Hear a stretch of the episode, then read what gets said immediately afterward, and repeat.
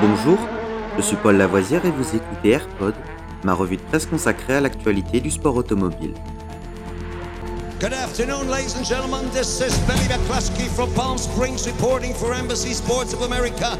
20 seconds to the start of the 31st Formula race. And I have to spend the afternoon here in California.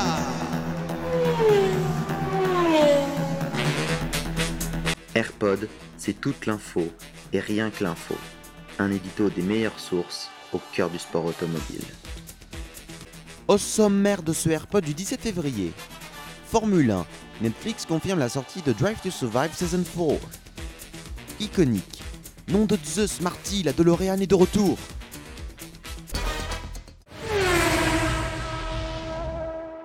Formule 1, Drive to Survive sera diffusé en avant-première le 11 mars, dépeignant tout le drame, et plus encore, d'une incroyable saison 2021 de Formule 1. La F1 a confirmé aujourd'hui dans un communiqué de presse. La Formule 1 et Netflix peuvent aujourd'hui confirmer que la série très attendue, Formula One Drive to Survive, sera lancée avec 10 autres épisodes le 11 mars, une semaine avant le début de la saison 2022 à Bahreïn. Offrant un accès sans précédent, la saison 4 emmènera une fois de plus les fans dans les coulisses pour voir en direct comment les pilotes et les équipes se préparent à se battre pour la victoire dans l'une des saisons les plus dramatiques de ce sport à ce jour. Préparez-vous à plonger dans les rivalités féroces entre les équipes, les podiums inattendus et l'intense bataille pour le titre entre Mercedes et Red Bull, alors que la pression atteint un niveau sans précédent, tant sur la grille qu'en dehors.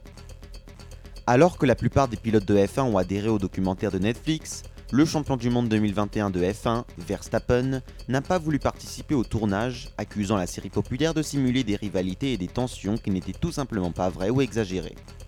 Le champion du monde Verstappen n'aime pas les fausses rivalités dépeintes dans Drive to Survive il serait intéressant de voir comment il gère le silence de Verstappen en limitant ses clips sonores à ce qu'ils ont en boîte de chaque week-end de course, mais pas les choses en profondeur qui ont tendance à captiver les audiences. On ne sait pas si Hamilton a collaboré ou non à la réalisation de la quatrième saison.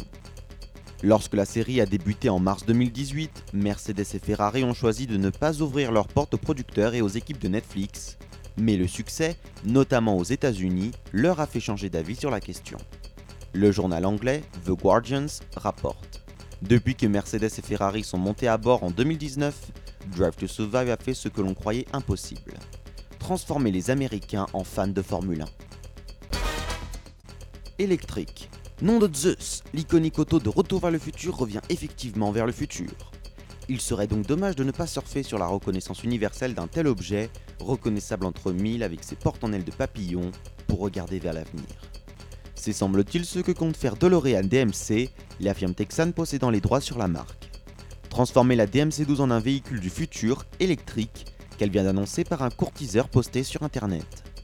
Il semble aussi que la firme Ital Design, responsable avec le légendaire Giugiaro, des inimitables et anguleuses lignes de la DMC12 de 1981, semble donc étroitement collaborer à cette renaissance la récente signature d'un partenariat avec Williams Advancing Engineering, spin-off de l'écurie de Formule 1 créée par Frank Williams, pourrait donner quelques solides indices sur la partie propulsion du projet en cours et sur sa nature sportive, luxueuse et sans doute diablement dispendieuse.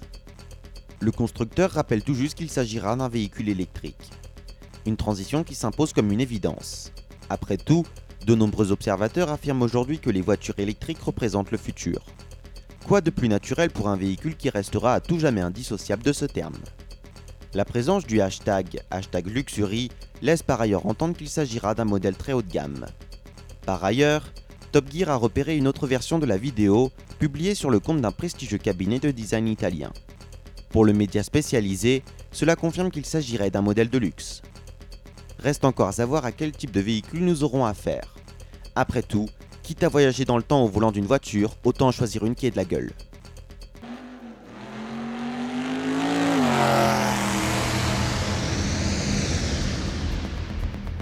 Cet épisode de Rallyfan est fini pour aujourd'hui. Vous pouvez retrouver Rallyfan sur YouTube et sur toutes les applications de téléchargement de podcasts. N'hésitez pas à vous abonner.